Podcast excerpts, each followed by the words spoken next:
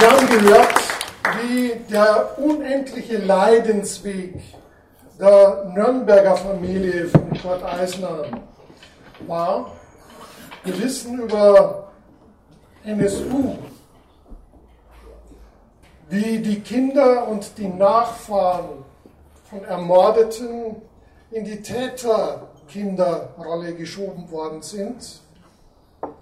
Bei NSU akzeptiert heute die Politik das und macht etwas dagegen. Also zum Beispiel der Münchner Stadtrat hat ein Programm aufgelegt, dass die Kinder der ermordeten NSU-Opfer ähm, betreut werden. Dass es eine Entschuldigung gab für die staatlichen Repressionen.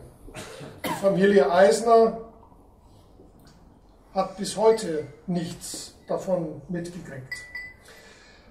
Für die, für die Großmutter von Jürgen Strahl begann die Leidenszeit nicht erst, wenn, wie die Nazis kamen, sondern unmittelbar nach der Ermordung von Kurt Eisner. Die Rechtsradikalen, die Antisemiten, die bayerische Polizei, die Freikorps haben sie verfolgt und im Grunde ab dem 2. Mai begann im Grunde eine Flucht über Baden-Württemberg, die dann während der Hitlerzeit in Frankreich geendet hat. Wir die Nazis zu nahe kamen, kamen, hat sie sich ermordet. Zu dieser Familiengeschichte nun Jürgen Strahl, der Enkel aus der Münchner Familie von Kurt Eisner. Bevor ich was zu meiner Familie sage, möchte ich ein Zitat bringen, was hochaktuell ist. 1956 starb ein Bayer, dessen Bedeutung wesentlich größer ist als das vielleicht von Kurt Eisner. Bertolt Brecht hat gesagt, der Schoß ist fruchtbar noch, aus dem das kroch. Und in der Situation leben wir noch heute. Ich bin ein Enkel von Kurt Eisner. Meine Mutter war die jüngste Tochter neben ihrer zwei Jahre älteren Schwester Freya aus der Verbindung von Kurt Eisner mit Else Belli, die aber zu diesem Zeitpunkt keine legitime war.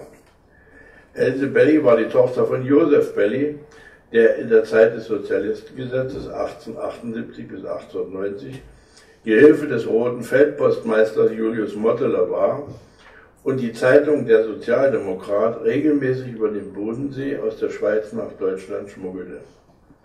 Meine Mutter wurde am 30.10.1909 in München Großhadern geboren. Sie verstarb am 26.07.2015 in Berlin. Sie wurde fast 105 Jahre alt. Nach der Ermordung ihres Vaters wurde sie in Deutschland mehrfach herumgereicht, da die Witwe, ihre Mutter, Schwierigkeiten mit dem Lebensunterhalt für beide Kinder hatte. Die Entschädigung in Höhe von 2000 Goldmark des bayerischen Staates verdampfte während der Inflation 1923.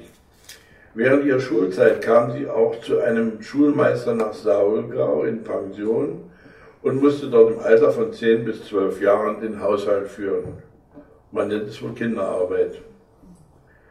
1924 erwarb Josef Belli, der Vater von Else Belli, das Grundstück in Gengenbach, ehemalige Freie Reichsstadt, und gab, da somit seiner Tochter und deren Töchter einen zeitweiligen Unterschlupf. In der Zeit von 1924 bis 1929 besuchte Ruth Eisner das Grimmelshausen-Gymnasium in Offenburg. Diese Schule war für damalige Zeit fortschrittlich, da sie gemischte Klassen führte. Nach dem Abitur 1929 stürzte sich Ruth Eisner in das Medizinstudium an der damaligen Kaiser-Wilhelm-Universität in Berlin. Sie wohnte dort zeitweilig im Haushalt des späteren Nobelpreisträgers Ernst Boris Reim. Im politischen Berlin war sie Mitglied der Roten Studentenschaft und wurde auch Mitglied der Kommunistischen Partei Deutschlands. Sie lernte dabei auch ihren späteren Ehemann Hermann Strahl kennen. Dieser war arbeitslos und vegetierte als solcher als Schlafbursche in der Brunnenstraße 28. Zur Information, wer das nicht mehr weiß, es gab bei einem Schlafburschen drei Schichten. Man stieg immer ins warme Bett, weil der andere, der Vorläufer, aus dem Bett raus musste, damit derjenige auch seine acht Stunden schlafen konnte. Im Februar 1933 nahm der bis dahin geregelte Lebensablauf durch die Machtergreifung der Nazis eine jähe Wendung. Meine Mutter stand auf der schwarzen Liste der Nazis und wurde inhaftiert und saß in der Berliner Barnimstraße, in Klammern Frauengefängnis, im Gefängnis. Vom Medizinstudium wurde sie relegiert, das heißt, sie war vom Studium an allen deutschen Bildungseinrichtungen ausgeschlossen. Während der Inhaftierung saß auch mein Vater, allerdings auf dem Dach des gegenüberliegenden Hauses in der Barnimstraße und unterhielt sich mit seiner eingesperrten Freundin. Muss man sich vorstellen, Berliner City, die Straße schmal, sie sitzt in der Zelle und er sitzt auf dem First des gegenüberliegenden Daches und dann wurde kommuniziert. Nach der Haftentlassung stellte sich Hermann Stahl Schützen vor und Eisner und heirateten sie. Sie verließen beide Deutschland und gingen in die Schweiz. Die junge Frau Strahl wollte dort, Zürich, ihr Medizinstudium fortsetzen. 1934 erfolgte die Ausbildung von Else Eisner und beider Töchter. Die Eheschließung war am 22.07.1933 in Berlin-Charlottenburg erfolgt. Die Schweizer waren aber nachtragend. War sie doch die Enkeltochter von Josef Benny, der grenzüberschreitend Schmuggeltradition hatte. Es erfolgte prompt die Ausweisung der jungen Eheleute aus der Schweiz und die Abschiebung über die deutsche Grenze. Der zwischenzeitliche Versuch, eine Studienangelegenheit in der Sowjetunion wahrzunehmen, wurde von dort ebenfalls abschlägig beschieden. Hermann Strahl begab sich mit seiner Frau in den Schoß seiner Familie, die umfangreich in Mosigkau bei Dessau wohnte, es gelang ihnen, eine Dachwohnung zu beziehen, Dorfstraße 17, Plumpsklosett und Wasserpumpe auf dem Hof. Beide fanden dort in Dessau Arbeit. Der Vater war bei Junkers Flugzeugwerken in Dessau und die Mutter arbeitete als Lohnrechnerin bei den Junkers Gasgerätewerken. 1935 zeigte die Ehe erste Erfolge. Mein Bruder Dieter wurde geboren. Damit nicht genug. 1940 brachte mich meine Mutter in einer Bombennacht in Dessau zur Welt. Nach der Rückkehr ins Deutsche Reich wurde meine Mutter immer noch gesucht. Das Gestapo-System hatte sie durch die Eheschließung aus den Augen verloren. Allerdings war auch die Strahlsche Verwandtschaft ein schützendes Umfeld auf diesem Dorf. Als dann bei Kriegsende die ersten fremden Soldaten einzogen, verließen meine Eltern ihre minderjährigen Kinder, um im Westen nach der verloren gegangenen Verwandtschaft zu suchen. Es ging ausschließlich um die aus erster Ehe von Kurt Eisner. Das heißt, nach 45 verlässt sie die Familie, um nach der anderen Familie zu suchen. Ihre Schwester lebte wohlgeborgen in, als Privatlehrerin in Cambridge in England. Die Eltern waren schwarz über die grüne Grenze gegangen. Das Ergebnis der Recherchen brachte zumindest Todesnachrichten über Buchenwald und Theresienstadt. Meine Mutter war auch über den Krieg hinweg ihrer politischen Überzeugung treu geblieben. Sie war dann anerkannte Verfolgte des Naziregimes und Mitglied der KPD und SED. Bereits 1946 erfolgte der Anstoß zur Fortsetzung des Medizinstudiums an der Martin-Luther-Universität in Halle. Dieses Studium musste Rotstrahl nochmals unterbrechen, da sie an Tuberkulose erkrankte. Dies überstand sie dann mit einer halben Lunge. In dieser Zeit war sie dann von Mann und Kindern getrennt und absolvierte die fast zweijährige Liegekur. Und ich, von Kinderheim zu Kinderheim. Wir hatten auch keine entsprechende Wohnung. Nach der Operation war sie in Halle, Hennigsdorf und Berlin langjährig als Ärztin tätig und erfreute sich großer Beliebtheit bei ihren Patienten.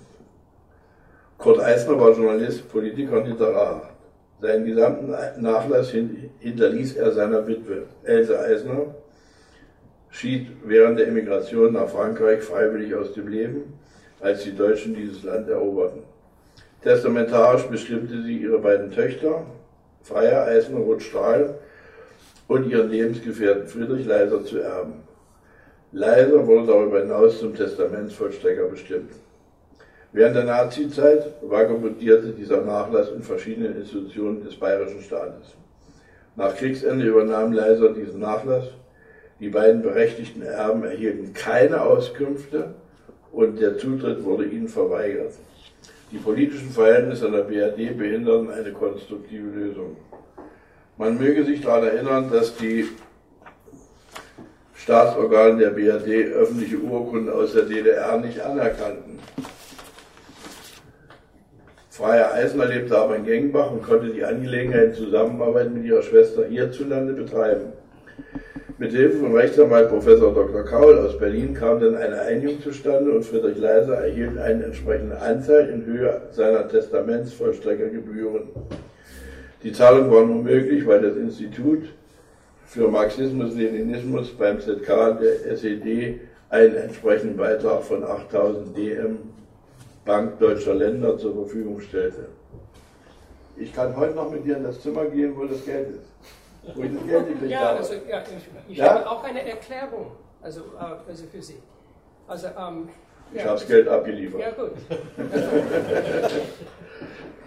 Der Nachlass wurde dann in die DDR verbracht und verblieb zur Nutzung im Institut. Dort befand er sich auch noch 1990 und 1991.